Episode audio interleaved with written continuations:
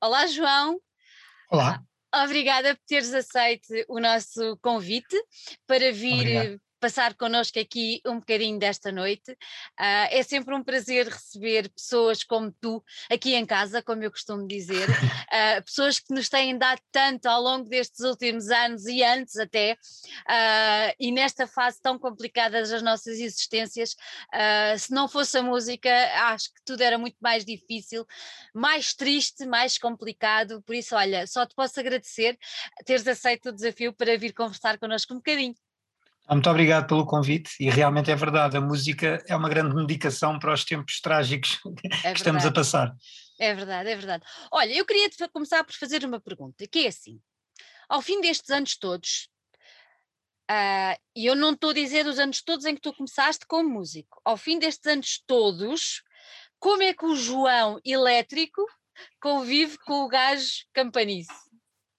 Bem, um, eu, eu, diria que houve uma determinada altura, eu acho que nós evoluímos, nós, a nossa maturidade também evolui, em princípio, e, e é expectável que assim seja. Exato. E, e, a verdade é que tudo o que eu ouvia, eh, em termos de música, começou a perder eletricidade e a começar a ganhar mais, uh, como é que é dizer, um, uma expressão mais acústica, não é? Portanto, a música que eu ouvi perdeu também um bocadinho o peso, e tudo o que eu fazia musicalmente, que estava ainda muito direcionado para aquilo que eu ouvia antes, uh, eu senti que começou a, comecei a perder uma sintonia entre aquilo que eu ouvia e aquilo que eu fazia. E, portanto, numa determinada altura, achei que estava na hora de desligar um bocado as distorções e tentar uh, acertar o passo com as coisas que eu ouvia hoje, portanto, mais recentemente, e como ando a ouvir música, sei lá, world music, coisas mais acústicas também, mais calmas, este projeto já veio ao encontro destas novas referências e, e, apesar de eu continuar a gostar muito de tudo o que eu ouvi no passado, as coisas mais pesadas, mais,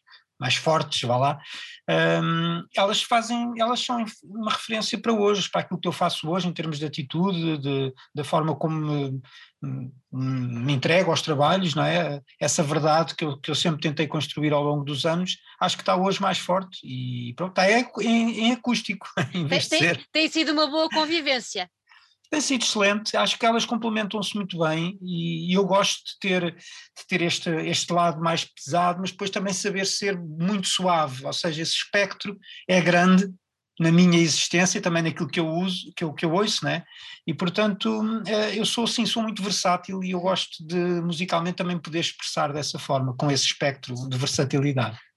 Olha, indo um bocadinho lá mais atrás, uh, tu andaste aí pelo universo do rock e do punk e tudo mais. Como é que tu entraste aí por o, pelo túnel da, da música mais underground? Porque já andas nisto há uns aninhos. Como é que, como é que, foi, essa, como é que foi essa transição, digamos assim?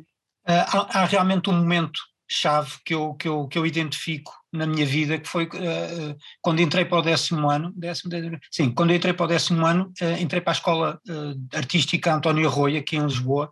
Marca e, logo a vida toda de uma pessoa. E pronto, é, é que nem é preciso dizer mais nada, porque... o, meu, eu... o meu marido também andou lá, sei bem ah, como isso é. ok, então, é António Arroio.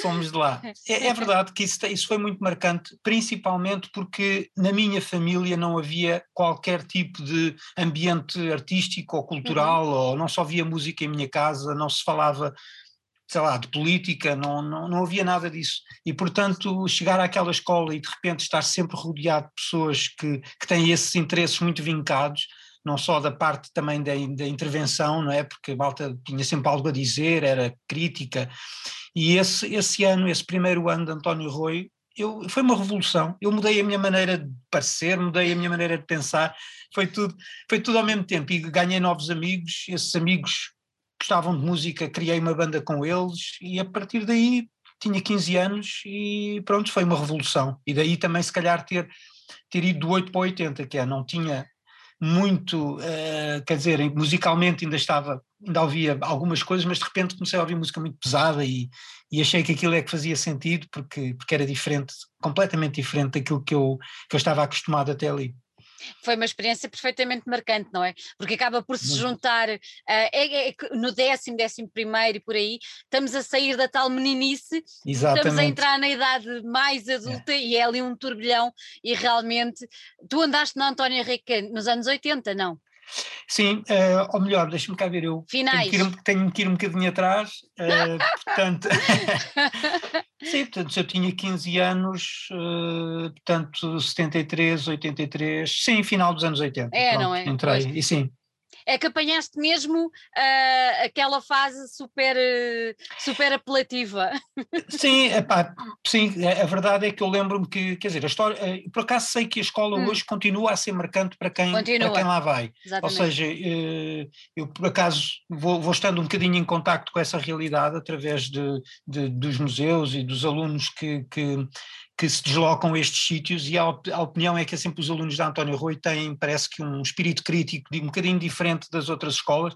Pá, pronto, isto é, é mais ou menos assim, não estou a dizer que é exatamente assim, mas, mas realmente naquela altura para mim foi muito impactante e eu acho que se estava a viver também em Portugal e em Lisboa uh, momentos de afirmação, não é? eu acho que essa juventude também estava a precisar de se organizar de alguma forma, de uma maneira mais alternativa, encontrar uma contracultura que no fundo também já vinha inspirada noutros países, é? de coisas que estavam a passar noutros países, de jovens se tentarem afirmar Exatamente de outras formas, e portanto cá nos anos 80 nós sabemos como é que foi a nossa revolução pós 25 de Abril, né? Eh, e eu acho que foi um, uma década de muita afirmação e, e, para mim, pronto, foi o início. Eu, eu não sou daquela primeira vaga de quem assistiu, naquele, aquele início dos anos 80, né? não sou dessa altura, sou do final, mas ainda frequentei o Rock Rendezvous e, e todas, pronto, e aquilo que, que esse espaço representava para esta revolução cultural em Lisboa. Eu acho que com sorte cruzámos por lá. Ah, ok. Nessa altura eu acho que com sorte cruzámos por lá. Eu não Olha, me lembro. tínhamos que fazer tínhamos fazer um grande exercício, porque certamente éramos bem diferentes do que somos éramos hoje. Éramos muito diferentes e, e, acho, e na altura, pronto, andava sempre também um bocadinho com a malta, sempre uns copos para aqui, uns copos para ali. É verdade, era a altura de descoberta do bairro Alto, foi tão bom tudo isso, Exato. não foi? Enfim. Foi, foi, excelente. Foi excelente, excelente. Ainda no outro dia falava isso com o Varatojo e foi, foi realmente uma época absolutamente única mesmo. É, é. fantástica. Eu acho que, eh, já agora só, diz, porque, diz, porque diz, realmente o, o, que essa fase me deu e que hum. eu sinto que hoje é bastante relevante, um, é que apesar de depois ter aparecido a internet e haver toda aquela. Eu, eu diria que hoje o problema é, é, o excesso de informação, não é? E, e, e, pelo menos na altura o que eu me lembro que era mais Espera que eu estava-me aqui a tocar o telefone. Uh, que era mais marcante é que hum, quando havia eventos, havia uma, uma, uma, focagem naquele evento, não havia tantos, né? e quando havia alguma manifestação, havia realmente o interesse em, em dizer qualquer coisa, seja por causa é da educação, seja por causa de alguma coisa que, que não estava bem. E hoje em dia, como há muita coisa, às vezes há uma dispersão de, de, informação e, e, o que me ajuda hoje em dia é que acho que mantenho o foco, mantenho aquele foco que na altura me acho, acho eu que me direcionou neste, nesta caminhada que eu sinto que tem sido sempre proveitosa e positiva. Olha, e tu começaste nessa altura, quando começaste a entrar em bandas e tudo mais, uh, meteste aí numa escola para aprender a tocar ou foste aprendendo por ti com os amigos? Porque na altura não tínhamos internet, não podíamos pois. ir ver os YouTubes uh, dos músicos a ensinar. Como é que era?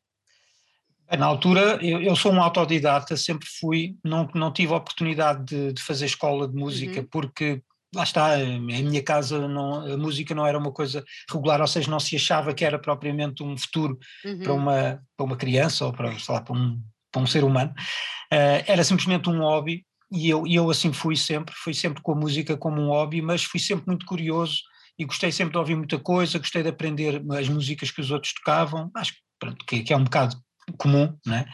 mas, eh, mas acima de tudo hoje em dia olho para trás e penso que a escola de alguma forma dá-nos uma ferramenta que é, organiza-nos um bocado o trabalho e dá-nos método, talvez, mas também nos tira um bocado a nossa personalidade musical, não é? Porque acabamos por, por ser um bocadinho formatados. Exatamente. A escola, a escola eh, convencional, não, não a de música, a outra também nos formata de alguma forma, mas nós precisamos nos organizar enquanto sociedade, portanto não convém haver 10 milhões de livros pensadores, né? senão isto, é, isto é uma grande confusão. Era complicado. Mas, mas na música eu achei que apesar de tudo hoje em dia o que tenho de bom em termos de linguagem, do que tenho para transmitir, uh, parte de nunca também ter, ter, ter tido a escola que, que, se calhar pudesse ter direcionado a minha maneira de, de compor para um, uma coisa mais convencional, né? mais, uhum. mais à imagem de um professor, mais à imagem de uma turma e portanto, pronto, dos foste, males. e foste sentindo um bocadinho que o facto de não teres, eh, eu vou aplicar esta palavra, o facto de não teres amarras, digamos assim, a nível da aprendizagem, acaba por te libertar o espírito até para estar atento a outras experimentações, não é? Sim, é, é, é, sem dúvida isso que eu, que eu sinto, quer dizer, não, obviamente que há sempre casos e não podemos sim, generalizar sim, claro. tudo, mas, mas, mas eu acho que hum, quem tem a escola de música toda, obviamente que, que há sempre um, uma organização que foi criada na nossa é. cabeça por causa das, das, práticas que são constantes, que são diárias, né? os exames, estudar determinados trechos e não sei o quê, inevitavelmente uh, estamos um bocado formatados e quando queremos ter uma música que, que, que pareça só nossa, uhum. eu acho que isso, isso acaba por ser um exercício mais difícil. E se não tivermos escola, pá, inevitavelmente o nosso estilo, às vezes desajeitado, acaba por ser o nosso, a nossa assinatura, né? E, e pronto, temos é que obviamente também não ser só desajeitados e, e organizarmos essa, essas falhas de forma a que elas possam ser o nosso trunfo. Exatamente. Exatamente. Olha, tu crias este projeto em 2016, correto? Ajuda-me se eu estiver. Correto. Pronto, é em, dois, em, 2016. Uh, ah, já passaram uns aninhos, não muitos, mas já alguns aninhos. Hoje, quem é que é o gajo? Bem, uh, Hoje, portanto, esta, esta experiência de cinco anos tem sido super marcante porque hum, eu já tinha, já vinha de trás com quase 30 anos de, de, rock e de uhum. punk rock e dessas coisas, mas sem dúvida que a música teve que ser sempre o tal óbvio, porque eu tive sempre que ter uma profissão e tal. Hoje ainda tenho, obviamente, mas, mas a música ganhou muito mais espaço na minha vida, que, que foi uma coisa que eu procurei sempre e que ainda bem que, que assim é. E portanto hoje o gajo é um, músico mais completo, mais maduro, uh, e que tenta relacionar a música que faz com o seu país de origem, e isto tem uma razão de ser, porque em uma determinada altura eu senti que a música que fazia não, não, não, não era minha, era, era uma música universal, não é? que parece que toda a gente podia fazer. E porque se tu tocas uma guitarra americana, uma Gibson, que que estão por todo o lado, né? quase em cada bairro há centenas há um, daquelas exato. guitarras, há uma, há centenas, há aquilo está por todo lado. Eh, é uma praga quase. Um, essa música, inevitavelmente, o que se faz com esse instrumento pode ser parecido com o que o nosso vizinho faz, com o que o rapaz em Espanha faz, com o rapaz uhum. em França faz. Agora, se tens uma viola campaniça, as coisas mudam radicalmente, porque hum, já não há um gajo em Espanha que faça, já não há um gajo em França que faça. Já, já começamos a, a afunilar uh, o som que fazemos para o, o relacionar com uma geografia muito específica, e neste caso com a minha geografia, não o Alentejo, mas Portugal. Eu não sou alentejano, gostava de viver para lá um dia. Se calhar a, a viola campaniça foi só o primeiro passo. Um, mas pronto, a, procura desse, deste instrumento teve a, ver, teve a ver um bocadinho com isso, com eu tentar uh, personalizar mais o meu projeto, a minha, a minha composição. E, portanto, quem sou eu hoje? Acho que sou uma pessoa mais encontrada, não é? mais musicalmente, criativamente. Um, acho que estou, acho que sou, acho que a música que faço sou mais eu, uhum. como, como artista, vá lá, como artista. Acho que fui, acho que fui mais profundamente aos meus subterrâneos, na realidade, porque este novo disco chama-se Subterrâneos e tem a ver exatamente com essa, essa procura interior que a pandemia quase que obrigou, porque ao estarmos privados da relação com os outros, a relação interior teve que ser um bocadinho mais, mais diária, mais regular, e encontramos mais coisas né? no nosso interior, às vezes boas, outras vezes más, mas eu acho que este instrumento me concretizou muito e continua a concretizar. Olha, e foste tu que procuraste a campaniça ou foi ela que te encontrou? uh, eu, eu, eu, numa determinada altura, portanto, eu, isto acontece, eu acho que este projeto tem também um momento, como eu tive com o António Roy, uh, pessoalmente, este projeto teve um momento, e esse momento foi um concerto da Anushka Shankar, que é a hum. filha do Ravi Shankar, que é um concerto que eu assisti no anfiteatro da Gulbenkian, e, e, o que aconteceu naquele momento foi que ela transportou-me para um, para um para um país, para outro sítio, né? para uma geografia, neste caso a Índia, apesar dela, dela viver em Londres, mas, mas, mas, mas o pai dela é, era um, um, embaixador cultural da Índia, né? e portanto aquele, aquele momento transportou-me, e eu saí de lá a pensar, como é que eu faço para transportar, se eu estiver na Índia, como é que eu transporto as pessoas para Portugal? E, portanto, a partir daí eu fiquei com uma espécie de umas antenas alerta para tentar procurar um instrumento, e, e, teria que ser um instrumento tradicional português, porque ela estava a tocar um instrumento tradicional indiano, indiano. é a cítara. E, portanto, eu acho que fiquei com as antenas a, a, alerta e quando me cruzo com esta viola, que eu não conhecia, a viola campanice, foi no Alentejo, uh, fez o clique, fez de repente assim uma espécie de um ah, é isto, lim, lim, lim, lim.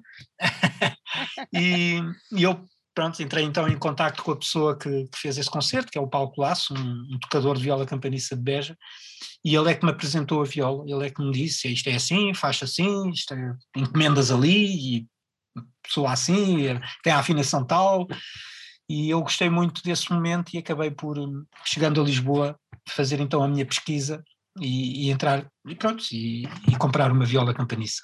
Olha, vou-te vou, vou contar uma coisa: os meus pais são do Alentejo, são okay. de, de, uma vila que se chama Portela ao pé de Évora. E quando era miúda, eu ia passar muitas vezes, muitas vezes, todos os anos, ia para a terra, é. pronto. Claro, claro. ia para a terra. E tu sabes que havia um vizinho da minha avó a quem chamávamos o Campaniço. E sabes porquê? porque tocava. uma viola Campaniço. é muito engraçado, porque é. É, acaba por ser, primeiro, o som da viola para quem. Eu, por exemplo, a viola Imagina, se calhar se estivesse em Braga, se calhar tinhas-te agarrado à braguesa, não sei, não faço ideia. É isso mesmo. É isso mas, mesmo. Mas, mas, por exemplo, o som de uma, de uma viola campaniça, é, eu, para mim, é um som que me traz grandes memórias, não é? E é um som muito, muito específico e muito, e muito, muito focado, digamos assim. Mas é um som que traz essas memórias e o mais engraçado, esta, esta partilha que eu estou a fazer contigo, é um bocadinho para, para ir ao encontro daquilo que tu dizias, ou seja, apesar de não seres alentejano, apesar de não teres raízes no Alentejo, uh, acabas por ter o mesmo sentimento que eu tenho. Encontraste ali um, um ninho onde te sentiste confortável e, e, consegues transpor isso para os outros. E isso acaba por ser, por ser muito interessante. Eu tenho encontrado por esse país todo um, uma curiosidade à volta desta viola. A viola é alentejana, mas não deixa de ser uma viola, um cordofone de uma claro. família de, de, de, cordofones tradicionais portugueses. Exatamente. Ou seja, faz parte da nossa cultura, né? é como nós estarmos em Lisboa e comermos um, sei lá, um prato assim tipo tradicional do Alentejo, ou, ou do Norte, ou do Douro, ou beber um vinho do Douro. Acho que se nós tivermos, lá está, agora usando a Índia, uhum. se nós bebermos um vinho do Douro na Índia, pá, aquilo, aquilo transporta-nos para a nossa terra, né? Completamente. E ao ouvirmos um Carlos Paredes no, no, na Índia, quer dizer, não tem que ter a ver com a nossa terra especificamente, não tem que Exatamente. ser. Eu sou de Benfica, imagina ter que ter a ver com uma guitarra de Benfica. Não era bom. Não, não é preciso ser assim tão tão específico. Mas, mas, portanto, acho que havia aqui esta necessidade da minha parte, lá está, é uma coisa que, que eu procurei, porque a World Music, ou pelo menos as músicas do mundo, foi um mundo para onde eu entrei mais recentemente. E, e lembro-me perfeitamente de ir aos, ao Festival de Sinos, por exemplo, e nós quando íamos ver um concerto não era a banda tal, era o, é uma banda do Quénia, é uma banda da Índia, é uma banda da China, é um chinês que vem fazer um não sei o quê. Ou seja, era a geografia que movimentava ali os interesses e, e portanto eu achei sempre isso interessante e eu procurei isso basicamente. Olha, quantas campaniças tens? Neste momento tenho cinco campaniças. uh, pronto, isto, porque, porque elas que, são todas que, diferentes. É isso que eu te ia perguntar. O que é, o que, é que é. difere de uma guitarra para a outra?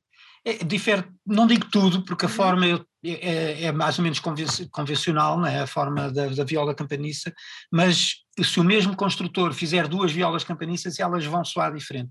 Ele usa as mesmas madeiras, usa, só que, obviamente, as madeiras são de partes diferentes da árvore, ou, pronto, há sempre detalhes né, que, que, fazem com que a viola soe diferente, as colas, os, os vernizes, e é muito interessante entrar nesse mundo e perceber eh, o quanto o instrumento pode mudar o seu som, porque se mudou um pequeno detalhe nas ilhargas ou, não sei, na, na própria captação depois. E, e, portanto, eu tenho cinco violas, porque a primeira foi um teste, quase, né? mas foi uma viola que eu, que eu toquei durante um ano. Depois quis subir um bocado a fasquia, encomendei outra, mas demorou muito tempo, porque demorou dois anos quase a estar pronta. Bolas. E eu precisava. É, é, isso demora muito tempo.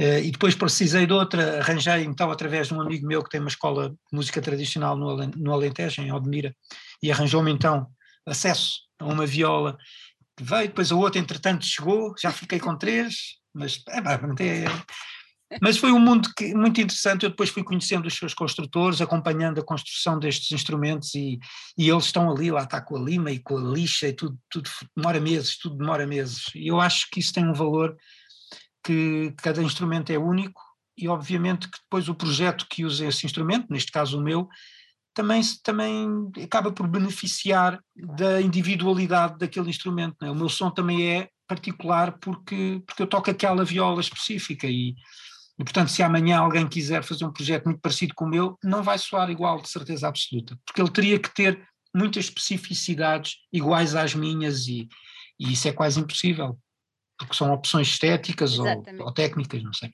Exatamente. Olha, tu adaptaste bem à campaniça quando lhe pegaste, ou ainda hoje é um desafio que tu vais enfrentando, não digo diariamente, mas a cada projeto, a cada, a cada guitarra, digamos assim? É, sim, eu, eu, eu, eu acho que me adaptei bem, se bem que demorei ali uns bons meses. Eu uhum. fechei-me na sala de ensaios quando larguei a guitarra elétrica e peguei na viola campaniça. A minha ideia foi: o que é que eu faço agora com isto? Né? Porque eu queria, eu queria a geografia, já tinha, e agora precisava das músicas, né? e, e portanto fechei-me ali durante uns meses na sala de ensaios a tentar adaptar-me à corda dupla, porque isso é uma adaptação que requer, requer algum treino. Uhum. Um, e, e, pronto, e, e, depois a sonoridade, tentar procurar, e tecnicamente, pronto, já tinha alguma técnica, mas lá está, aí se calhar faltou uma escola, que, e toda aquela treino incessante que, que, que um, um aluno faz diariamente. Eu nunca tive isso, nunca fui um músico cheio de de agilidades e, e, e, de floreados, mas, mas pronto, portanto, eu sinto sempre que há muitas dificuldades que eu, que eu tenho, principalmente em palco, por, por causa do nervosismo que, que acresce a uma apresentação ao vivo, mas, mas pronto, com o tempo tenho conseguido dominar isso e, e hoje em dia sinto que o que faço em termos de música, porque já, as músicas são minhas e portanto eu tento as adaptar àquilo que eu consigo fazer, apesar de eu ter dois ou três exemplos de músicas que estão gravadas em disco e que eu não consigo tocar ao vivo.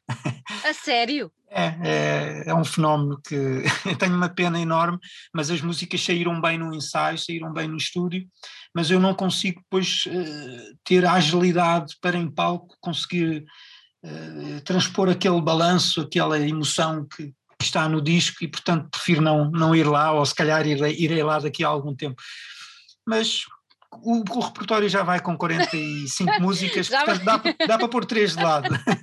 dá, dá para pôr. Olha, perante isso que me estás a dizer, achas que, que achas que a, que a campaniça é, é a, a, causa de tu teres de alguma maneira evoluído enquanto músico, enquanto executante?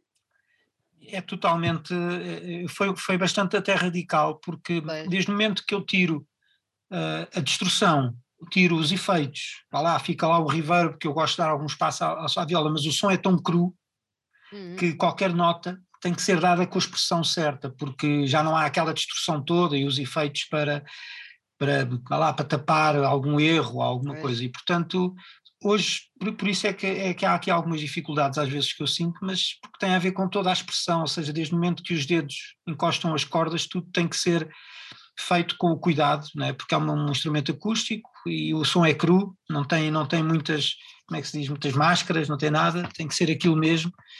E eu passei a respeitar muito mais os, sei lá, esses guitarristas do fado e toda a malta que toca aquilo tudo na perfeição.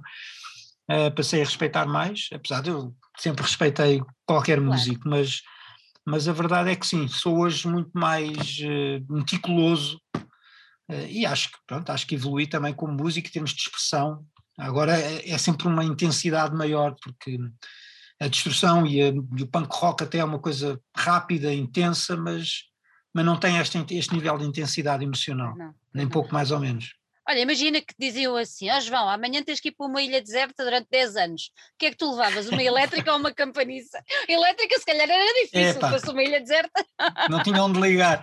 Mas mas pronto, sem dúvida, agora a viola campaniça eh, anda comigo basicamente para todo lado. Eu, eu, lá está, esta pandemia, o que, me, o que também me salvou, obviamente que há sempre a família, há sempre o apoio, que nós sentimos o apoio humano, claro. mas cá dentro, cá dentro, o que, o que me movimenta a minha alma também é a música e, portanto, a viola campaniça tem sido o meu melhor medicamento em todas as ocasiões, não só na pandemia, e portanto de certeza que levava a viola para aí, levava para qualquer sítio. Se amanhã eu tiver um jantar, eu ando com a viola. Se tiver um probleminha, eu vou sempre uh, descomprimir com dois ou três acordes. muito bom, muito bom. Olha, há bocadinho falaste, agora lembrei-me, estavas a falar por causa do, do, dos guitarristas de fado. Nunca arriscaste uma, uma guitarra portuguesa? Aliás, este, este projeto no início, eu tenho uma guitarra portuguesa, tenho uma, até uma história com uma guitarra portuguesa que me veio parar às mãos, uma guitarra muito antiga, que, que é de um construtor também muito conhecido, que é o, o José Pedro Grácio, João Pedro, João Pedro Grácio, uhum. acho que é. Bem, mas é da família Grácio, uma guitarra que já tem até algum valor. E eu, eu tinha aquilo guardado porque eu não sabia tocar aquilo, né? E quando comecei a ter estas ideias, eu agarrei-me àquela viola, àquela guitarra uh, elétrica, àquela guitarra portuguesa. Desculpa. E só que pá, o braço é pequenino, aquilo é tudo muito juntinho e eu não tinha técnica para aquilo e achei que ia ser uma, uma coisa muito lenta esta transposição. E portanto encostei a guitarra portuguesa, ainda aprendi uns fadinhos, ainda tive umas aulas durante um ano, aprendi assim para tocar umas, uh, algumas músicas, mas definitivamente compor músicas minhas numa guitarra portuguesa foi um exercício que eu achei que ia ser um bocado frustrante, ia levar muito tempo até chegar a um nível que, fosse aceitável, e portanto ficou um bocado encostada e felizmente cruzei-me com a viola campaniça nessa altura, durante esse ano, e depois foi assim uma, foi automático, a transposição foi automática. Olha, tu já afloraste aqui que tens um novo, um novo trabalho, Subterrâneos, mas o interessante perdoa-me a palavra, que se calhar não é interessante, uh, é o facto de tu teres lançado um disco em 2019, Sim. certo?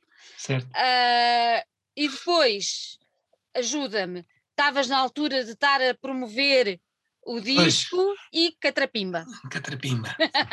não é? Pronto, cais tudo. Cais tudo. Hum. Mas no meio dessa, dessa, dessa grande, ainda quando as coisas estavam mais ou menos calmas, tu ainda chegaste a ir lá fora tocar em alguns sítios com, com o teu algum, com o teu disco anterior, certo? Certo. O, o, disco foi lançado em quatro momentos do ano, porque Exatamente. são as quatro estações do quatro gás. Estações. São quatro EPs, cada um com o nome de uma estação de comboios, mas lançados nas quatro estações do ano. E, portanto, o último disco foi, foi, foi lançado em dezembro de 2019. E, e, portanto, eu estaria longe de pensar gravar um disco em, em 2020. Mas em 2019, como isso foi lançado em quatro momentos, eu acabei por ainda assim promover com, com alguma regularidade esse, esse disco. Uh, participei ainda em dois festivais de, de, lá fora de daqueles tipo de showcase uhum. que são festivais de, de, indústria no fundo né, onde onde as editoras e, e apresentam os seus os seus músicos e, Olha, e pronto, gost, gostaste dessa experiência adorei a experiência essa, essa experiência abriu-me as portas para um mundo que eu não conhecia, no fundo, que eu não sabia como é que se movimentava esse mundo Exatamente. lá fora das turnés e dessas coisas. Não é que eu tenha tirado dali grandes benefícios, porque o meu projeto, de certa forma, não é um projeto rock, indie, que era mais a onda dos festivais onde eu estive, eh, mas como experiência foi, foi brutal, porque entrei em contacto com muita gente, participei em algumas conferências, aquelas coisas de assistir, perceber uhum. qual é, quais são os interesses do momento, como é que a Europa se estava a movimentar para, para divulgar a música nos dias que correm, coisa que eu estaria completamente desatualizado, a questão das redes sociais, como é que isto tudo acontece. Mas pronto, foi, foi muito, muito importante para mim e, e espero eu ainda continuar a fazer esse trabalho agora com este novo disco. Um, mas pronto, entretanto, em, em fevereiro eu não tinha ideias nenhumas de gravar um disco, tinha planeados alguns concertos, mas em março, tal, pandemia. E, portanto, concertos cancelados, a vida toda parada, confinamento, e a única coisa que eu pensei é: está na hora, já estamos há três meses sem gravar um disco, está na hora de gravar um disco novo. É, e pronto, a medicação foi essa. E, e, não foi só também isso. Houve aqui uma segunda questão que em abril abriram as candidaturas a um apoio do Fundo Cultural uh, do Ministério da Cultura. Eu fiz a candidatura e consegui uh, pelo menos ali um, uma verba que me dava para estar quatro meses mais ou menos tranquilo e eu achei, pronto, está, está decidido, vou, vou gravar um disco, vou usar este dinheiro para, pronto, para o meu sustento mensal e portanto mergulhei, mergulhei nessa aventura.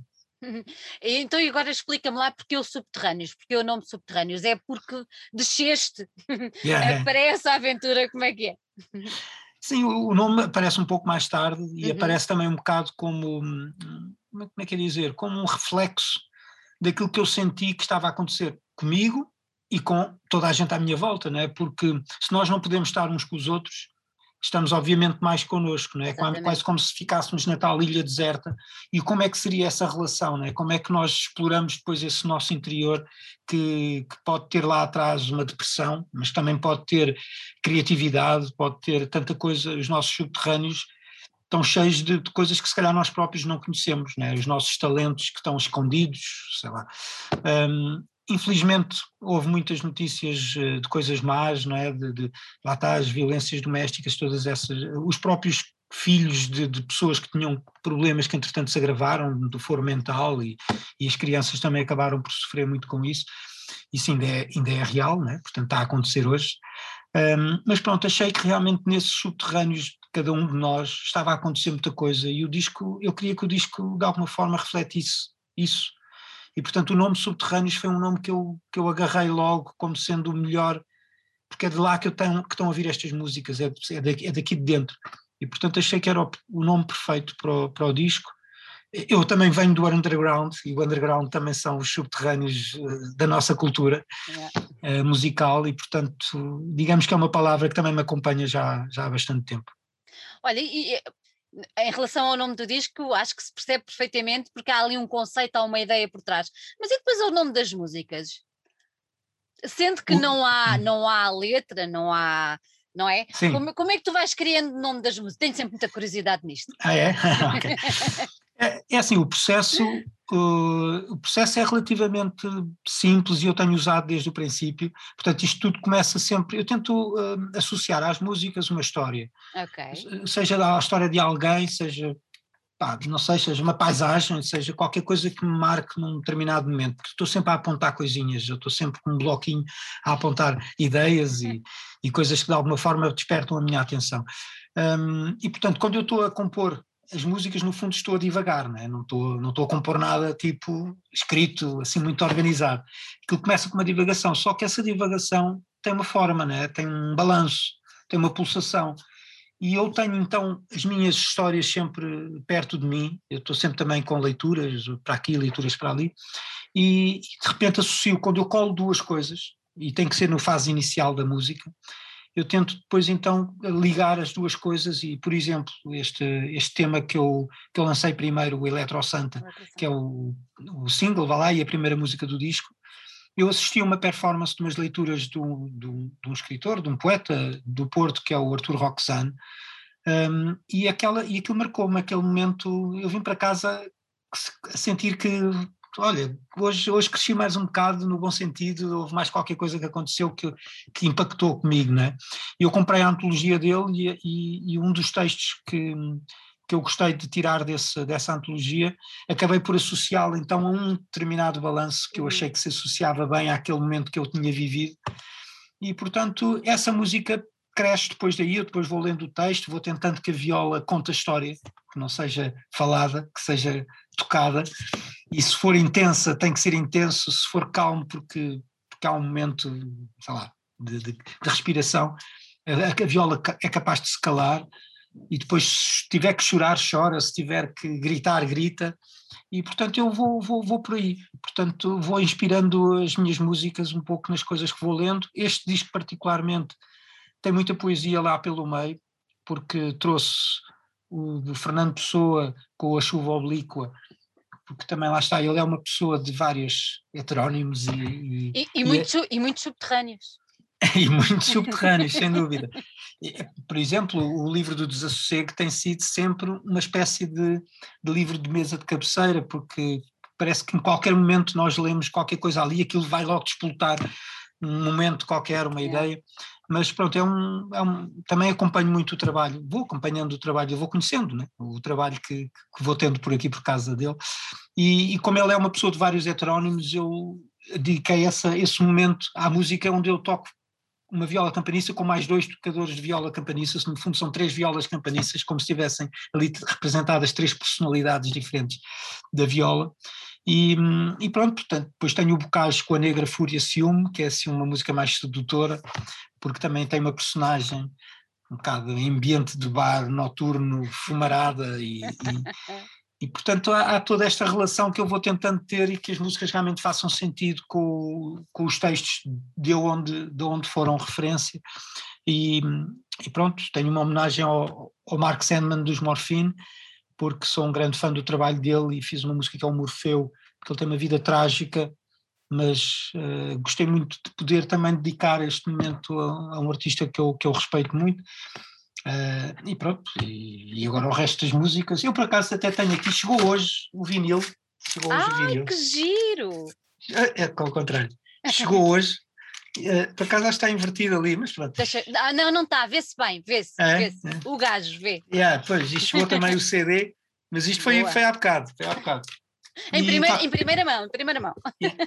Por exemplo, o Trinca Fortes, que é um tema assim mais mexido, eu não sabia, mas era a alcunha do Camões. O Camões tinha, nós conhecemos-lo pela, pelos Lusíadas, essencialmente, né? mas uh, ele tinha o outro lado, ele era um romântico, mas também era eh, também gostava de copos e tinha às vezes assim um bocado, não digo mal feitio, mas era assim um arroceiro, tinha assim muitos momentos e era conhecido pelo Trinca Fortes, então a música é assim mais puxada para esse lado do, do Camões que se calhar as pessoas não, não conhecem, não estão tão familiarizadas. E pronto, e vão, vão vendo assim umas histórias. Que giro, que giro, que giro. Eu, eu acho que é super interessante as pessoas também perceberem um bocadinho o que é que está por trás da música, é, não é? Acho que sim. Eu gosto de conhecer isso nos discos que eu ouço. Claro, exatamente, exatamente. Olha, este disco tem outra particularidade que é o facto de tu não estares, já falaste aí que tiveste mais dois tocadores numa uma música, mas tu tens dois companheiros uh, que te acompanham, pronto, ok, yeah. vamos passando a redundância, tens, tens mais dois grandes músicos, duas grandes, duas grandes personalidades do universo da música que te acompanham neste disco. Isto para te perguntar, porquê é que optaste por ter mais duas pessoas a acompanhar-te no disco? Porquê é que escolheste estas pessoas em específico e, e, como é que tu, se isso mudou de alguma maneira o teu processo de criação? Aquilo que estávamos a falar há pouco, o facto de teres mais dois instrumentos, se te fez alterar em alguma coisa o teu processo criativo? Bom, uh, isso alterou, eh, alterou de forma até bastante radical. Mas isto, isto quando, quando eu comecei a fazer este disco, eu pensei, bem, o que é que eu tenho que fazer para, para não ter um disco igual aos outros? Uhum. Foi logo, é, porque a ideia era tipo, tenho que mudar a fórmula, de alguma, de alguma forma, né?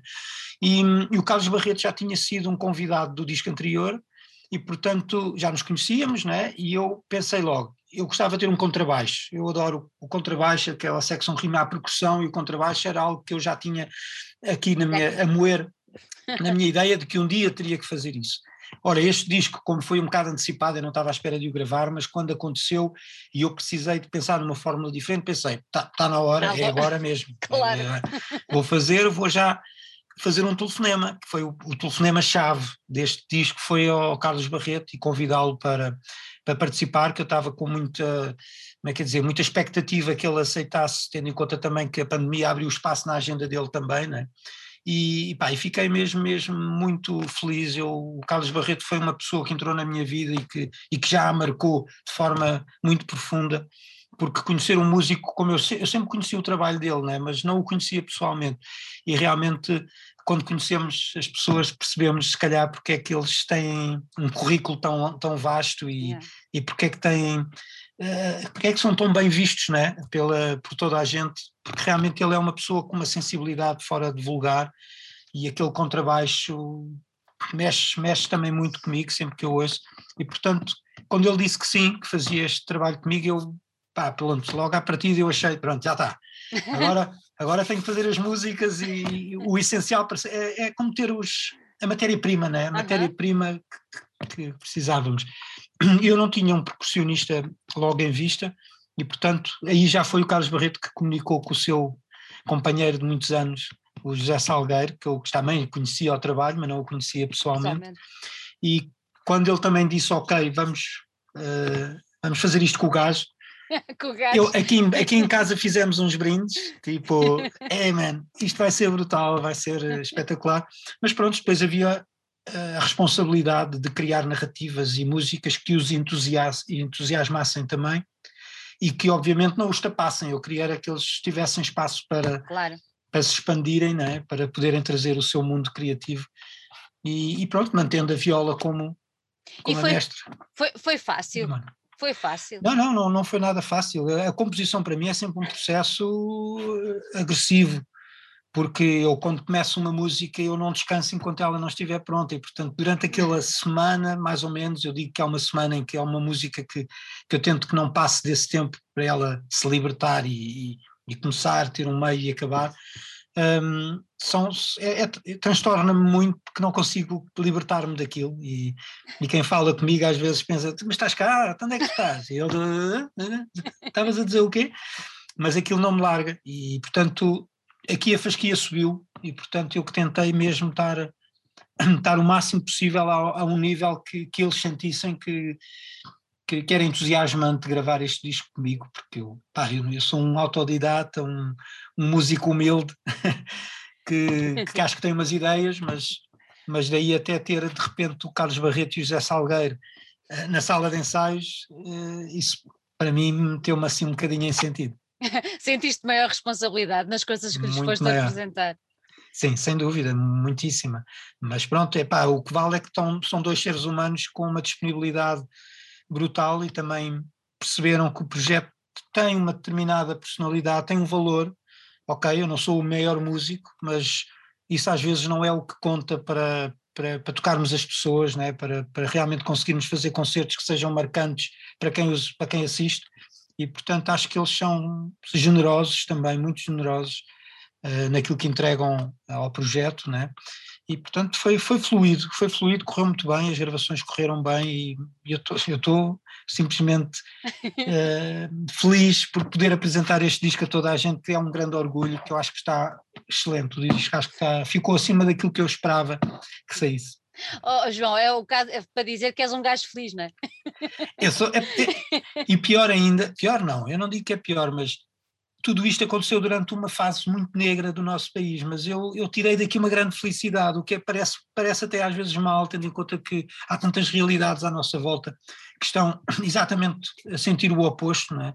mas uh, o desafio ao início foi exatamente o que é que eu faço com esta energia negativa, com esta falta de trabalho, com isto. As minhas mãos estão a funcionar, ninguém me prendeu e, portanto, eu posso tocar, eu posso tocar, eu posso fazer aqui alguma coisa e posso me mexer, trabalhar ou de alguma forma e, e, pá, e consegui tirar daqui uma, uma coisa que acho que é muito positiva e construtiva. Nem toda a gente conseguiu ter essa capacidade por, por várias razões, né? mas, mas pronto, eu realmente nesse aspecto posso dizer que fui feliz na, claro. nesta, claro. nesta grande transição. Claro, mas isto tem a ver com a realidade de cada um e depois uh, a capacidade de, de, conseguir proporcionar que essa realidade traga alguma coisa de, de, bom para ele, para os outros. E tu tinhas as Exato. ferramentas à tua mão, utilizaste para proveito teu enquanto músico, mas para proveito de todos nós, que é uma delícia ouvir aquilo que tu fazes. Por isso, lá. Obrigado. És um gajo feliz, sim, senhor. Olha agora, esqueci-me de perguntar, porquê o gajo? O ora, nome. ora, se o teu nome é João, Pois. o nome tão é, português. Só que, só que a questão é que apresentar o João Moraes, que é o meu nome, uh, há, há, sempre alguma formalidade. E agora vamos apresentar o excelentíssimo senhor João Moraes. Isto é uma coisa formal. Agora, apresentar o excelentíssimo senhor Gajo é uma quebra total da formalidade. E eu, como não sou nada formal, não gosto de tratamentos por você, passo. Sim. Não sei, eu acho que temos que tentar ser sempre o mais não, obviamente que há ambientes onde a formalidade claro. faz parte e, e, pronto, se calhar até é melhor assim, porque às vezes, uh, às vezes o pessoal abusa. Mas de uma forma geral, não na, portanto, a música que faço e as pessoas com quem, com quem estou normalmente e que o meu público, as pessoas que assistem ao concerto, são pessoas com quem eu não quero ter uma relação formal, eu quero, eu quero ter isto, ter uma conversa, quero ter um momento de partilha, quero ter, quero que estejamos à vontade, que estejamos à vontade para partilhar esse momento e, portanto, o gajo é sempre um nome. Nós só tratamos por gajo alguém com quem temos uma relação de proximidade, não sei, não, acho que não é depreciativo, acho que é, é um nome que está sempre na nossa boca, né? Tipo, ah, lembras-te do gajo, não sei o quê, ou o gajo tal, e aqui é, é, esse gajo, é um gajo normalíssimo, um gajo de rua, de, ah, não, não quer ser nenhum, como é que é dizer, nenhum, não, ah, não quer estar numa patamar acima de ninguém, pronto, quer estar cá embaixo onde estamos todos e, e pronto, e onde o nome acho que transporta isso. Onde estão os outros gajos todos. Exato, eu sou mais um gajo, eu sou só mais um gajo. E, e, mas pronto, o nome acho que transpôs bem isso, eu tinha é. muitos, muitas ideias, mas lá está, às vezes os nomes levavam-me para uma coisa assim mais formal que eu nunca. Não nunca, querias? Não, não queria mesmo. Olha, diz-me uma coisa, tu és daquele género de músicos, o criador, que gosta de levar para palco exatamente aquilo que faz. Há bocadinho falaste nisso, quando disseste que havia aquelas músicas que não conseguias levar para palco. Mas é uma coisa que tu queres fazer sempre, ou seja, aquilo que está no disco, aquilo que tu fazes em gravação, queres obrigatoriamente levar para palco? Ou, dá, ou dás-te espaço para algum tipo de inovação? Assim, eh, eu, eu às vezes sinto que se isso acontece é mais por limitações minhas do que por vontade, Ok. porque hum, não é, não é de todo o que eu, que eu que quero fazer e esta experiência que eu estou a ter agora com dois músicos de jazz, hum, principalmente o percussionista, o José Salgueiro, ele é o que eu gosto também, gosto que às vezes, eh, às vezes até são boas rasteiras que, eu, que me são passadas, mas a verdade o que eu gosto é que eu nunca sei o que é que vai sair dali porque ele está habituado a improvisar e não está habituado a decorar músicas. E, portanto, se o concerto hoje correu assim, amanhã será outro qualquer, espero eu que também bom. Ah, e- mas, portanto, eu estou totalmente aberto a chegar a palco e improvisar um bocadinho dentro daquilo que são as músicas, às vezes dar-lhes um balanço um bocadinho diferente, mas só não faço mais isso, muitas vezes por limitações minhas, porque sinto sempre que se começar a, a perder o fio à meada, posso-me perder também e, e, e a música depois, sei lá, dar aí um tropeção. Ah, e portanto, o que acontece muitas vezes é, mesmo em palco, acontece mais vezes a música crescer, porque me apeteceu dar mais voltas à. Como estou sozinho, muitas vezes, né? Ah, posso simplesmente levar aquilo para onde eu quero, mas é, porque- porque acho que quem ouve o disco não. Não sei, acho que não, não é muito interessante ouvir ri- rigorosamente o mesmo ao vivo. Acho que é, é interessante de repente vermos hum, uma nova versão do tema, obviamente não radicalmente diferente, mas, mas por exemplo, um, um exemplo que eu falei há bocado da Anushka Shankar, Uhum. é- aquele concerto marcou-me realmente bastante, que eu ouvi na Gulbenkian, e eu fui à net procurar aquelas músicas, procurar um novo disco, e eu só encontrei na net vídeos com outros músicos, ou seja, ela tocou possivelmente esta tour que fez com aqueles músicos, mas depois as mesmas músicas estavam tocadas de maneira completamente diferente, porque ela estava com outros músicos, e, e ou seja, quem a Anushka Shankar todos os anos, vê coisas completamente diferentes, porque os instrumentos mudam, de repente é ela, mas já tem uma tábua, ou já tem lá aquelas cornetazinhas que eu não sei o nome, ou tem um percussionista, ou de repente tem uma orquestra. É, é isso que eu acho que é muito interessante. É, eu acho que um artista que se preze não gosta de se repetir. Vais ter a hipótese de inovar muito agora com aqueles dois gigantes no palco. Eu vou estar sempre a ser surpreendido Ai, de certeza! no momento. Olha, mostra lá outra vez aí o, o vinil, O vinil, Sim. tanto. que é o que se vê melhor. Isso. Ah, este aqui, isto é a capa, e É depois tem a isso. contracapa que é a continuação. Pronto. E então, agora quero que nos expliques quem é que fez e como é que surgiu essa capa fantástica. É, é assim, esta, esta, esta capa, portanto, foi feita por um artista plástico de Arcos de Valdevez, que é o Mutes, ah, uma pessoa que eu não conhecia antes desta nossa recente relação. Ele entrou em contacto comigo na- através do, do Facebook porque hum, uma curiosidade, ele estava a fazer uma- um trabalho e, e a minha música estava a passar na rádio e ele depois ao publicar aquilo hum, e, ao, e ao pesquisar percebeu que era o gajo e portanto depois fez-me um, olha, estava a fazer isto e ouvi a tua música. Pá, a partir dali eu fiquei curioso, gostei do trabalho que ele tinha apresentado e fui pesquisar e, e o trabalho dele ficou-me também aqui um bocadinho como, como às vezes aquelas histórias, os textos que nós guardamos no nosso... Apontaste no teu Ah, caderninho. prontinho, é tudo aqui, está sempre apontadinho. Às vezes esse apontamento é mais mental, mas, eh, mas também está cá. E, e, portanto, quando, quando comecei a pensar concretamente no que é que queria fazer, eu sou designer também e, portanto, faço normalmente as capas dos discos, pensei, o que é que eu vou fazer que seja diferente daquilo que eu fiz até aqui? Se calhar o ideal é não ser eu a fazer desta vez. Pois. Pronto, foi. E quando pensei numa pessoa, era o Mutos que estava aqui na minha memória recentemente e como eu tinha gostado muito das coisas que vi dele, hum, pronto, lancei-lhe o desafio, olha, posso dar uma vista de olhos no teu trabalho, o que é que tens que pudesse eh, servir para, esta, para Este- este, este- objetivo? João, este trabalho já existia ou foi Já feito existia. de propósito? Ok. Não, já existia. Eu, eu também E pensei e que porquê- podia ser essa que- e porquê- E porquê que escolheste este? Pois, eh, a questão está tá na relação depois com o nome do disco, que eu Ah, ok. entretanto já tinha Uhum. idealizado, e o que eu vejo aqui o que eu vejo aqui, no fundo, são uma espécie de, de figuras completamente disformes, quase que em fila, né? como se fosse uma filinha de, de, de, figuras. E quando eu sinto os nossos subterrâneos, nós por fora somos esta, esta coisa, sei lá, barbinha feita, cabelinho assim, e tentamos nos arranjar porque é o que os outros veem, não é? Mas por dentro, às vezes, somos uma coisa completamente disforme. E os nossos subterrâneos uh, têm esta, esta outra imagem que, se calhar, às vezes é toda disforme, lá está, pode ser muito bonita, mas também pode ser horrível. Exato. E, e portanto, o que eu vi aqui na, nesta, nesta pintura do Mutos, que se chama uh, A Marcha de Escarlate, acho que é isso, um, e que, o que eu vi foi uma série de figuras, de pessoas, de personagens disformes. E portanto, lá está, se nós não tivéssemos esta imagem por fora, os nossos subterrâneos se calhar seriam, seriam isto, seriam estas imagens, seria aqui um grupo de pessoas mostrado a partir daquilo que é por dentro e que seriam assim umas coisas muito mais abstratas, abstratas muitas vezes. Portanto, achei que se adaptou muito bem ao nome do, do disco e, e, pá, e ele tinha, tinha isto disponível, vá lá, né? não estava ainda a ser usado em nada e portanto acho que ficou um bom casamento, tenho tido muito bom feedback e ele, também, e ele também ficou muito feliz porque tentei, depois aqui a montagem, tentei não, não, não sobrepor nada, isto é um autoclante, portanto isto sai, está só aqui na, no plástico, né? Mas Olha, então, a, a, edição em vinil é feita pela Rastilho, certo? Sim, uh, vinil e CD, são duas CD. edições Rastilho, a quem eu tenho que agradecer muito o espírito de aventura, que ficou comprovado nas quatro estações do gás, em que, ele fez, em que o, o, o Pedro da Rastilho fez, a, fez quatro edições ao longo de um ano, que é uma loucura para um projeto pequeno, né, que, não, que não garante propriamente um retorno automático, né, como se fosse um projeto maior, e que, e que portanto achou que nesta, nesta altura já fazia sentido também editar em vinil, e eu tenho tido realmente muita gente a falar-me do vinil, e felizmente cá, cá está, a partir de hoje.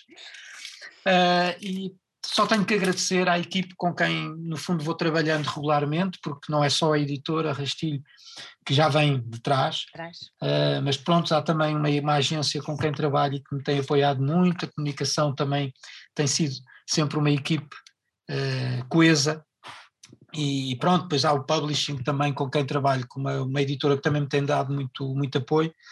É um projeto solo, mas depois somos uma grande família de pessoas à volta disto tudo. E assim é que é bom, não é? É muito bom, é muito bom, mais forte e acho que a união faz a força. Exatamente. Olha, e concertos? Já tens aí alguma coisa pensada, programada? Sim, é, portanto, eu nesta altura planos de futuro é sempre uma palavra quase proibida. Ah, não se pode. mas, mas sim, temos neste momento até uh, marcados alguns concertos para maio porque uhum. supostamente uh, o confinamento total uh, não acabaria, mas, uh, mas permite Exatamente. concertos em auditório a partir do dia 19 de abril e, portanto, em maio temos um festival que é o Som, as Guitarras, que, hum, que eu já assisti o ano passado e que já tínhamos um bocadinho uma relação do género, haverás de cá vir um dia, e assim foi este ano, esperemos que se concretize, mas está marcado para já um concerto no dia 6 em Évora, dia 7 em Setúbal e dia 15 em Lisboa, em Carnaxide, que é Oeiras, mas é aqui na, na zona de Lisboa. E, portanto, serão as apresentações oficiais deste disco com o trio, e, portanto, eu só espero é que, que, que cheguemos lá e que seja possível mesmo com, com os tais distanciamentos, máscaras e, e os lugares marcados, né? Mas acho que é possível fazer. Eu, ano passado, fiz ainda algumas coisas e senti sempre uma segurança enorme. Ninguém podia falar com ninguém, quase, o que é, o que é um bocado estranho, mas por outro lado, percebe-se, né? Obviamente que eu apoio tudo isso, sou paciente e sei que tem, tem que ser assim, não tem estou a ver ser. outra forma. E, portanto, esperemos que sim. Portanto, há muitos planos. Há depois, até ao final do ano, uma série já de concertos e de, marca, de datas reservadas e pronto, tudo a aguardar que, que Olha, tu, haja tu para, permissão. Exatamente, tu para estes concertos uh, o alinhamento vai andar só à volta do Subterrâneos ou também vais brindar o público com alguma coisa, seja das quatro estações, seja do, do disco Longe do chão. Longe do chão.